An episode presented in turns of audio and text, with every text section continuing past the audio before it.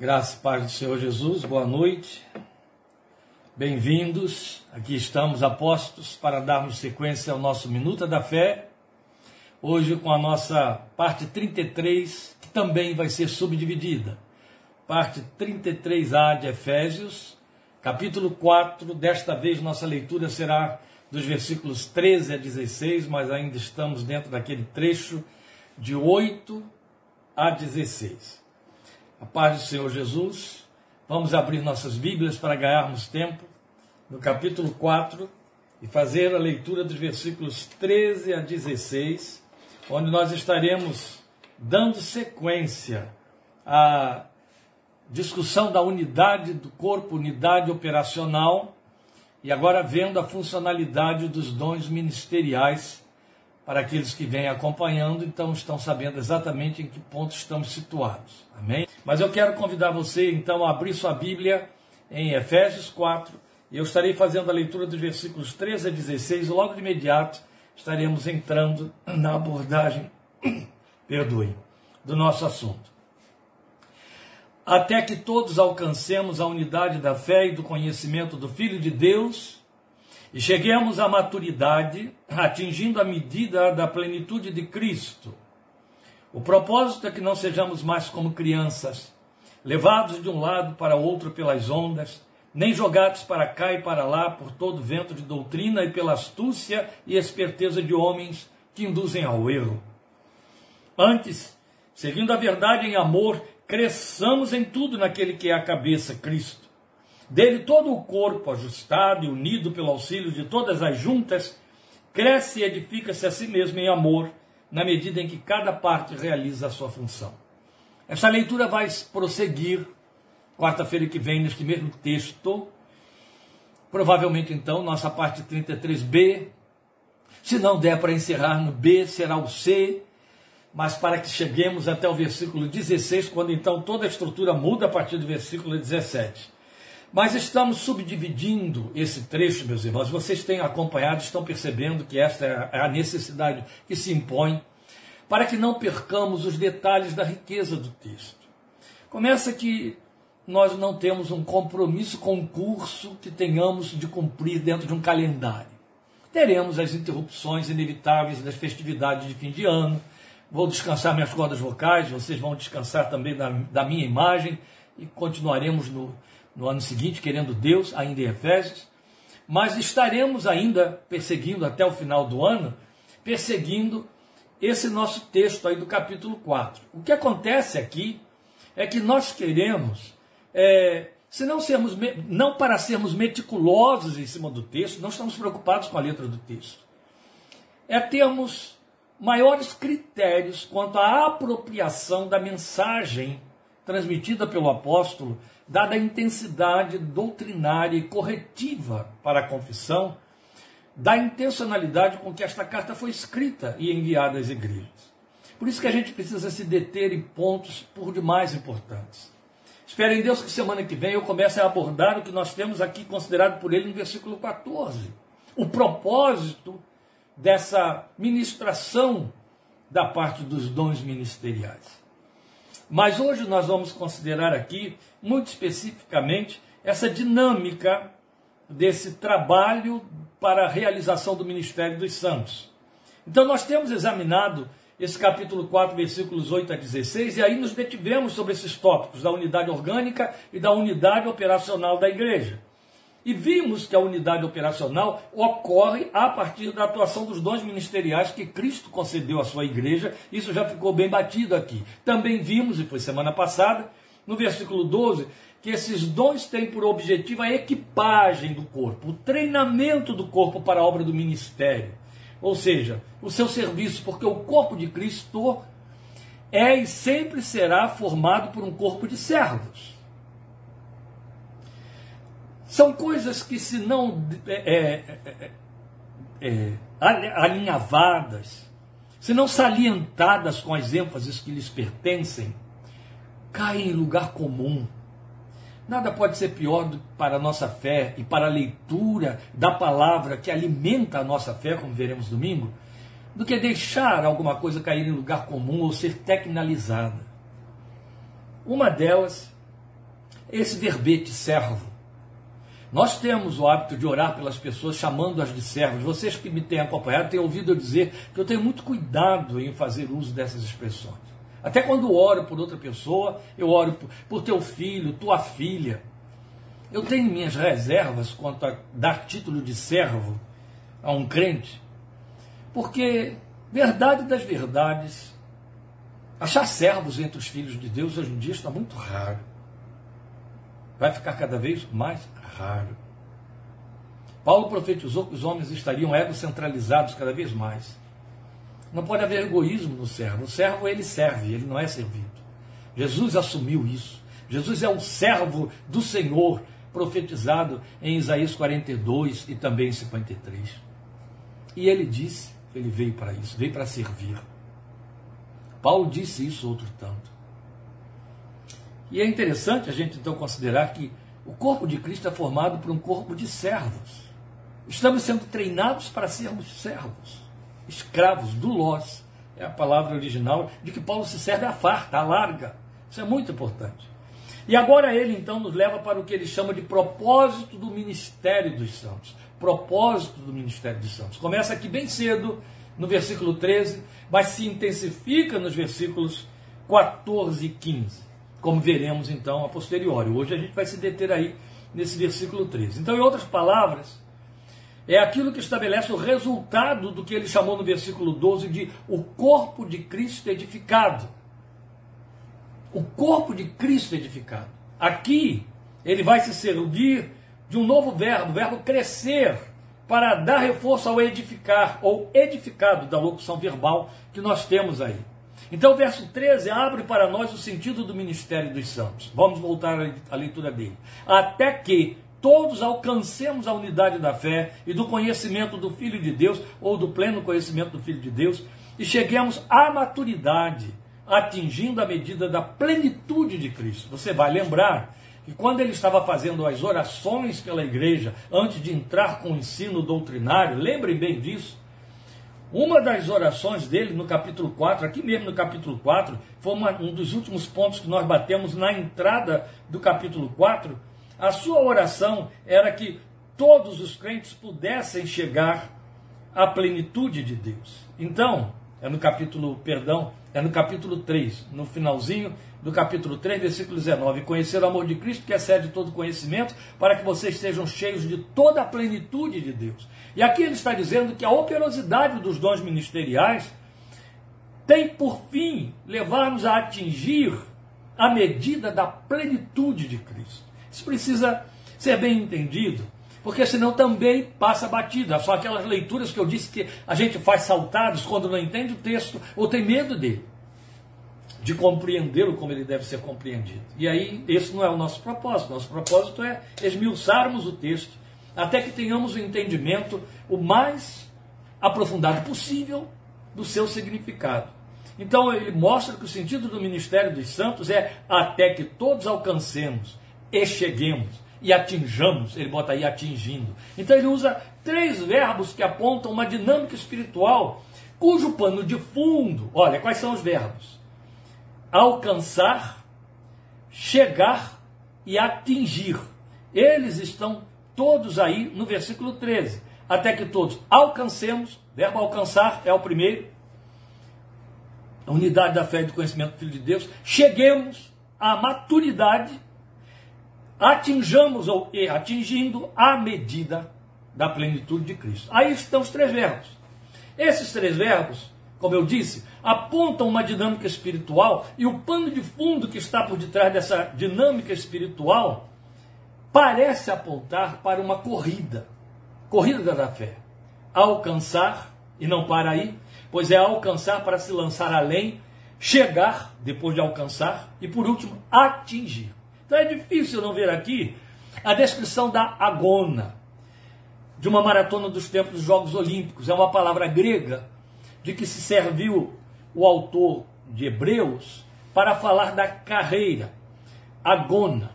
Agona é uma palavra grega que define a última etapa da corrida da maratona. É evidente, Paulo se serve muito dessa, dessa metáfora ou então alegoria dos Jogos Olímpicos da Antiguidade, dos dias dele, não é? Ele se serve à larga, ele faz isso em Coríntios, ele faz isso aqui. E quando não está explícito, como em Coríntios, está subentendido, ou tem isso como pano de fundo, como é o que acontece aqui em Efésios 4,13. Fazendo uma associação com Hebreus 12, 1 e 2, é fácil você perceber que o que, tem na, o que está na mente do apóstolo para usar esses três verbos que apontam para essa corrida é a maratona dos dias olímpicos. Lá na maratona, o que acontecia era o corredor, ele vai correndo, ele vai correndo e os outros vão cansando, vão ficando para trás, vão se atrasando, vão diminuindo o ritmo e ele continua avançando, avançando, avançando. É evidente. E quando chega na reta final, essa reta final era chamada agona que é a carreira, que foi traduzida para nós como carreira em Hebreus 12, 1 e 2, quando ele chega na agona, resta um ou dois com ele, que conseguiram chegar ali, os outros ficaram muito para trás ou desistiram. Nesse momento, ele tem um objetivo que foi com que ele começou a maratona, quilômetros e quilômetros antes, algumas horas antes. Só que esse objetivo agora está tão perto dele que produz nele uma ansiedade positiva que o impulsiona ao evitar os últimos esforços, o máximo que ele pode retirar de energia do seu corpo para conseguir ultrapassar os seus competidores e chegar até a faixa, romper a faixa e ser o vencedor. Essa reta final, essa carreira final era chamada agona. Agona passou a definir o sentimento desse corredor uma vez que entrava nela. Você conhece essa palavra em nosso português, agonia. Agonia vem de agona. Era o sentimento do corredor quando ele se via na agona. Quando ele se via na agona, ele entrava em agonia. A agonia de não perder, a agonia de vencer. E essa agonia, essa expectativa, ou seja, essa a aflição decorrente da agona, a agonia, é o que o levava a vencer. Bem, muito provavelmente Paulo está com essa corrida ou carreira a ser percorrida pelo corredor, pelo maratonista, até chegar à faixa final da vitória. Então, uma vez lá, ó, alcançada a agona, tendo alcançado a agona, o que já era um grande trunfo, ele tinha de avançar ele dar mais esforços, deixar-se dominar pela agonia, até atingir a faixa e obter a vitória. Percebem os três verbos? É disso que ele está se servindo aqui no versículo 13. Até que todos alcancemos, e depois cheguemos, e depois atinjamos a plenitude de Cristo. É uma dinâmica. E é muito apropriado lembrar Hebreus 12, 1 e 2, exatamente porque é o que o autor está falando ali. Corramos com perseverança a agona, a carreira que nos está proposta, olhando firmemente para o autor e consumador da nossa fé, Cristo Jesus. Então, uma imagem, esta é uma imagem recorrente nos escritos do apóstolo, para descrever nessa alegoria a nossa carreira espiritual neste mundo. É bastante vê-la, já que eu disse que é uma linguagem recorrente em, eh, Paulo, é bastante vê-la em 1 Coríntios, capítulo 9, versículos 24 a 26, onde aí, inclusive, ele trabalha com mais uma modalidade dos Jogos Olímpicos. Não é apenas a maratona, ele trabalha também com pugilismo. Mas veja, 24 a 26 de 1 Coríntios 9, ele, faz, ele diz assim: Vocês não sabem que todos os que correm no estádio, apenas um ganha o prêmio, ou de todos os que correm no estádio, somente um ganha o prêmio? Claro que os coríntios sabiam disso. Eles eram justamente habitantes da Acaia, onde os Jogos Olímpicos aconteciam. Corram de tal modo que alcancem o prêmio. Todos os que competem nos Jogos se submetem a um treinamento rigoroso para obter uma coroa que logo perece. Mas nós o fazemos para ganhar uma coroa que dura para sempre. Sendo assim, não corro como quem corre sem alvo, e não luto como quem esmurra o ar. Esta associação foi feita agora por mim em 1 Coríntios 9, de 24 a 26, 26 não foi apenas para referendar, para mostrar que este era um argumento, uma alegoria de que Paulo se servia, não foi só isso. Mas para salientar essa exortação que ele está fazendo aos coríntios, e que tem tudo a ver com a nossa leitura em Efésios 4,13. Corram de tal maneira que vocês alcancem. Não corram sem alvo. Esta é a questão. E eu não vou entrar em detalhes. Eu prefiro jogar como uma questão no seu colo. Qual é o seu alvo? Qual é o alvo que lhe inspiraram a ter na fé cristã? Qual é o seu alvo na fé cristã? Eu vou dizer a você uma coisa que é muito comum. Imprimem-nos, instigam-nos e impingem-nos alvos temporais, materialistas, corriqueiros, alvos imediatistas, alvos seculares para a nossa fé. Alvos que não comprometem na aliança com transformação de vida, nada. Alvos para conquistas do que é visível. A fé não entrou em meu coração e no seu coração com esse compromisso. É de que, de que trata a nossa minuta de hoje. Então veja, no uso dessa alegoria implícita aqui em Efésios 4,13, o apóstolo Paulo se serve de movimentos que são autoexplicativos. Eu acabei de passar por eles e vou voltar a eles agora com um pouco mais de detalhe. Veja, quanto ao verbo alcançar, que é o primeiro de que ele se serve. Ele fala alcançar a unidade da fé e do pleno conhecimento do Filho de Deus. Pleno conhecimento do Filho de Deus. Depois ele fala de chegar a partir daí à maturidade espiritual. Percebe que ele faz uma diferença entre pleno conhecimento do Filho de Deus e maturidade espiritual? É verdade. Ele diz aí, e cheguemos à maturidade. E aí ele vai mostrar não só em que consiste a maturidade, mas o que se segue a ela, que propicia o auge, que é atingir o prêmio, a medida da plenitude de Cristo. Medida da plenitude de Cristo fala de aptidão espiritual.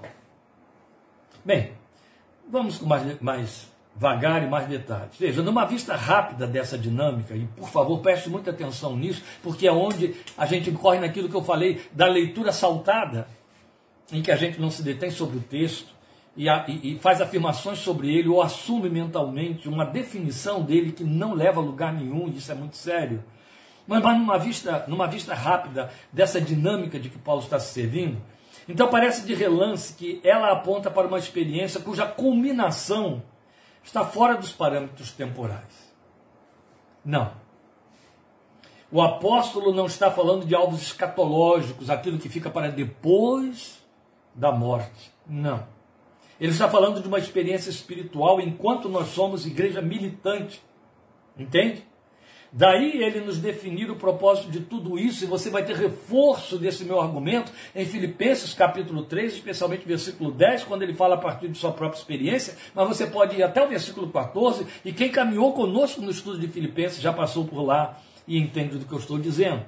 Então ele nos define o propósito de tudo isso, ou em que consiste essa medida da plenitude de Cristo, que aponta para a proposta também descrita, em outras palavras, na pena dele em Colossenses, capítulo 1, versículos 24 a 29. Se você puder me acompanhar em Colossenses 1, de 24 a 29, você vai entender de que, é que ele está falando. Ele está falando de aptidão. Eu acabei de dizer que plenitude da estatura de Cristo é aptidão espiritual. Veja aí versículos 24 a 29 de Colossenses 1. Agora me alegro em meus sofrimentos por vocês e completo no meu corpo o que resta das aflições de Cristo em favor do seu corpo, que é a igreja. Dela me tornei ministro de acordo com a responsabilidade por Deus a mim atribuída de apresentar-lhes plenamente a palavra de Deus, o mistério que esteve oculto durante épocas e gerações, mas que agora foi manifestado a seus santos. A eles quis Deus dar a conhecer entre os gentios a gloriosa riqueza deste mistério, que é Cristo em vós, a esperança da glória. Nós o proclamamos, advertindo e ensinando a cada um com toda a sabedoria, para que apresentemos todo homem perfeito ou pleno ou apto em Cristo. Estas três palavras são sinônimas. Estas três palavras podem ser derivadas do mesmo, da, do mesmo vocábulo de que ele se serviu no grego, a língua de que ele se serviu, que ele usou para escrever e comunicar esta mensagem para nós. Então, o que ele está dizendo aí? A fim de que apresentemos todo homem perfeito, todo homem pleno, todo homem apto em Cristo. Aí ele vai arrematar no versículo 29, para isso eu me esforço, lutando conforme a sua força que atua poderosamente em mim. Até aqui, a linguagem, inclusive, está com muita intensidade. Ele está falando de uma paixão, ele está falando de uma dedicação, de um empreendimento sacrificial, fala de sofrimentos para que atinja esse alvo. O seu alvo é colocar todo homem apto em Cristo. Oh, meus irmãos, por isso é que eu disse que isso não tem a ver com a vida após a morte. Isso tem a ver com a nossa vida aqui. Se o aperfeiçoamento espiritual fosse algo que visasse somente a nossa vida é, na eternidade, todo o trabalho da igreja, todo investimento nos dons ministeriais, toda a ministração da palavra para gerar fé, toda a, a promessa, a garantia ou a revelação que diz que o Espírito de Deus está operando e a palavra também eficazmente em nós, toda a exortação que diz até que Cristo seja formado em nós, toda a promessa que diz que estamos sendo transformados de glória em glória até a imagem do Senhor, seria inútil, seria desnecessário, seria uma desnecessidade, uma perda de tempo. Seria melhor realmente ficar assistindo Faustão na Band, Fantástico na Globo, ir para o campo de futebol na hora do domingo à noite, bater papo com os parentes, tem muita gente que faz isso, né? Desperdiça tempo na casa dos parentes nos horários em que poderia estar servindo a Deus, porque é um domingo. O domingo virou o dia da família, deixou de ser domingo, o dia do Senhor. Vocês sabem disso, vocês sabem disso. É um grande drama para pastores, inclusive no púlpito, especialmente pós-pandemia. Bem, o que eu quero considerar aqui é que todo empenho da igreja, toda militância da igreja seria uma inutilidade, porque basta ser crente, esperar morrer, que lá eu chego perfeitinho. E aí não há nenhum compromisso da minha vida, por exemplo, com Colossenses 2,15, Filipenses, perdão, 2,15 que é texto que me comprometa a mim e a você como crente nesta geração, mais do que esse aqui, eu não encontro um segundo texto, um paralelo a ele, ou do mesmo nível, não encontro. Filipenses 2,15 é a máxima da proposta do Evangelho, do que o Evangelho pretende em mim e em você, alcançados por ele dentro da geração na qual estamos vivendo.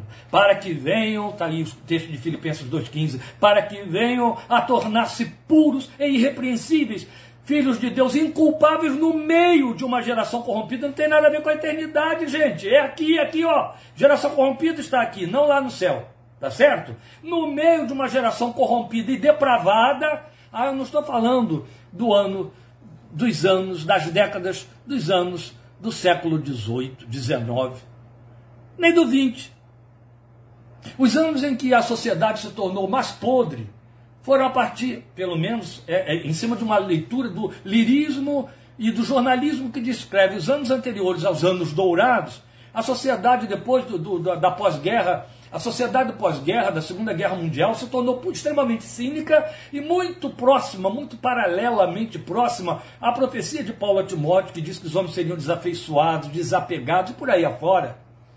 Então, a palavra depravada, corrompida, ela descreve com adjetivos intensos a realidade que a gente comprova todos os dias. Basta ouvir uma música. Basta ouvir o vizinho conversando com outro na esquina.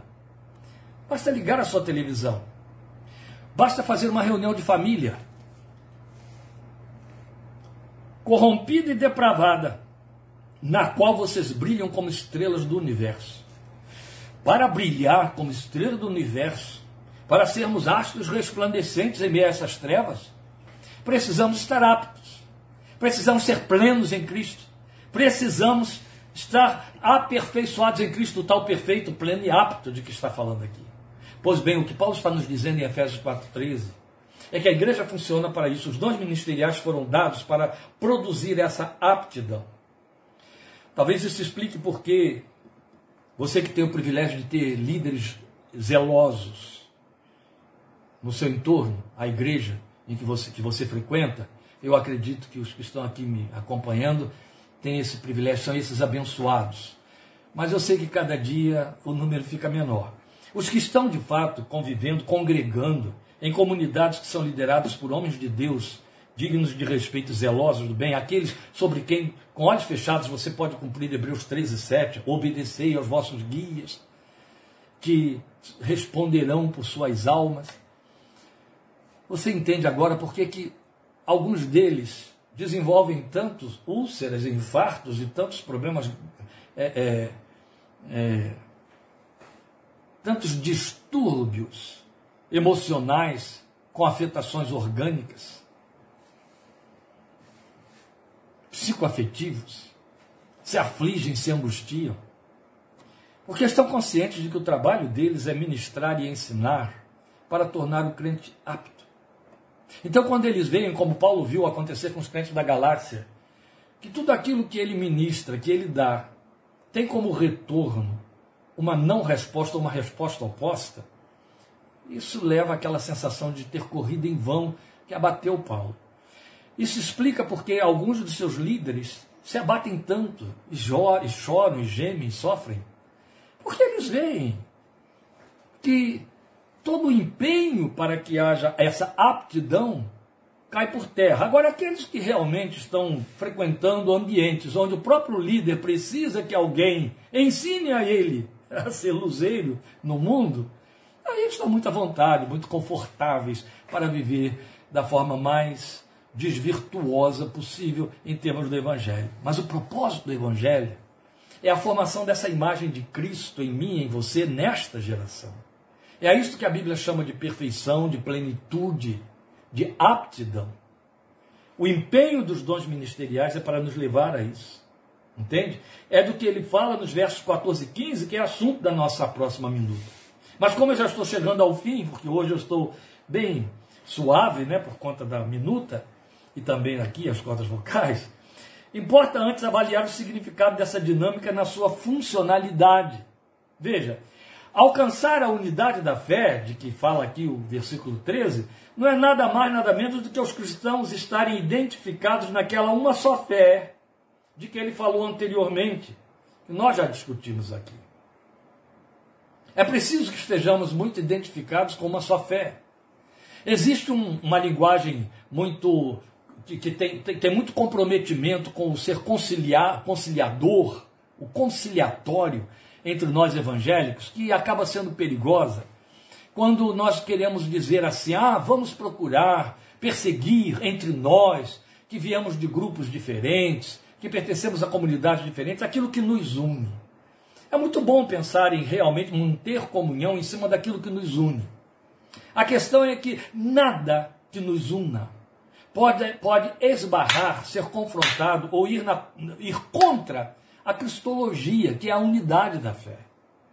Se uma prática espiritual, se uma liturgia evangélica, se um ensino ou uma doutrinação de um grupo está sendo feita de maneira a ir na contramão da cristologia, Paulo já disse, é anátema mesmo que seja ministrado por um, anjo vindo do céu, é outro evangelho.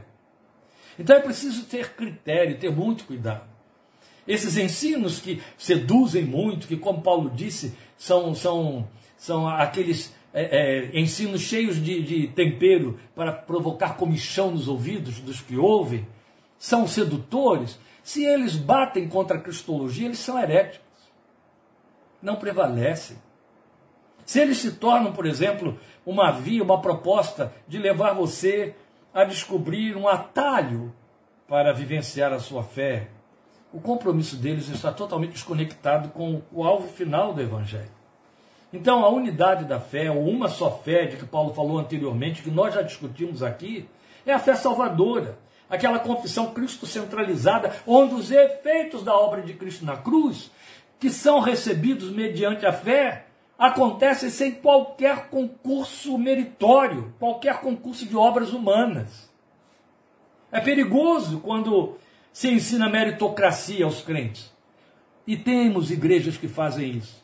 Temos igrejas que assumem que você deve participar de sete semanas de oração, 21 dias de oração, toda sexta-feira estar no monte para orar, vigílias não sei de que, das quantas, onde? Essas práticas que deveriam acontecer para ter por único e, suficiente objetivo levar você a uma vida espiritual mais intensa, uma vida de oração mais, mais é, é, é eficaz e mais prática, mais, mais é, é, comprometida, elas descambam para a ideia de que você assim vai ganhar um mérito diante do Senhor, vai chamar a atenção do Senhor sobre você, vai levar você a adquirir direitos espirituais que vão comprometer Deus a lhe dar respostas em cima daquilo que você está buscando, isso e aquilo.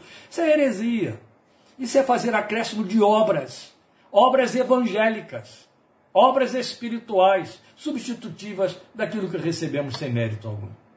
É preciso ter cuidado. A cristologia nos fala dessa graça sem obra. Então, daí resulta em aptidão para a maturidade espiritual, que aponta crescimento, que faz diferença com o ser criança na fé, de que ele fala nos versículos 14 e 15 sobre o que queremos gastar um bom tempo semana que vem.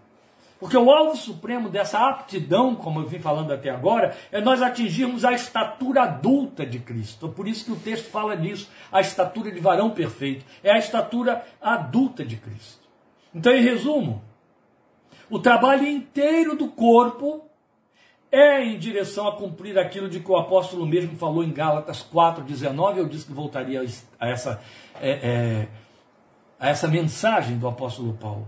Em Gálatas 4,19 ele diz: Meus filhinhos, por quem sofra as dores de parto, até que Cristo seja formado em vós. Percebe como estamos trabalhando com o contexto nossa geração? Paulo está dizendo aos crentes da Galácia, que estavam produzindo muito sofrimento neles porque estavam aderindo a obras adjutórias da graça, judaizantes. Paulo chega e diz: Meus filhinhos, eu estou sofrendo por vocês como que dores de parto. Eu sofro dores de parto por vocês, até que Cristo seja formado em vocês. O alvo do evangelho, o alvo de todo pastor, o alvo de todo líder, o alvo de todo ministrante, o alvo de todo ensinador do evangelho, em toda oportunidade que tem de ministrar, de evangelizar, de ensinar, de pregar, é dar recursos ao ouvinte, ao grupo, ao outro crente, ao outro pastor, ao outro irmão, para que Cristo seja formado nele. Para que haja menos dele, mais de Cristo, para que o caráter do Filho de Deus, a forma de pensar do Filho de Deus, a forma de sentir e de se comportar do Filho de Deus, vai ganhando espaço, vai ganhando espaço. O nome disso é crescimento. O nome disso é ir deixando de ser criança. O nome disso é ir amadurecendo. O nome disso é ir se tornando adulto espiritual, atingindo a estatura de Cristo para esse tempo, até que Cristo seja formado em vocês. Este é todo o propósito pelo qual somos alcançados pelo Evangelho de Cristo.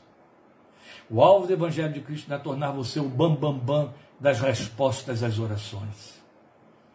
O alvo do Evangelho de Cristo é fazer de você cristão, um outro Cristo na sua geração, por dentro e por fora, na forma de ser, de viver, de pensar e de falar. Se assumimos esse compromisso com o Evangelho, estamos na reta certa. Se não estamos conscientes destas coisas, estamos no endereço errado. Queridos irmãos, nós estaremos juntos domingo que vem, 17h30. E aí nós vamos considerar a palavra que fala sobre a fé, e o nosso tema será Basta uma palavra tua. Este é o tema de domingo 17h30. Basta uma palavra tua para falar daquilo que a nossa fé pertence. Amém? Obrigado por sua presença, companhia, participação, interesse. Quarta-feira que vem, querendo Deus, que será a nossa parte 33B, nós vamos estudar a, a, a, o, o grande contraste que existe entre ser criança e ser maduro na fé. E vamos gastar tempo aí. Deus te abençoe e até domingo, em nome do Senhor Jesus. Grande abraço. Obrigado por sua atenção.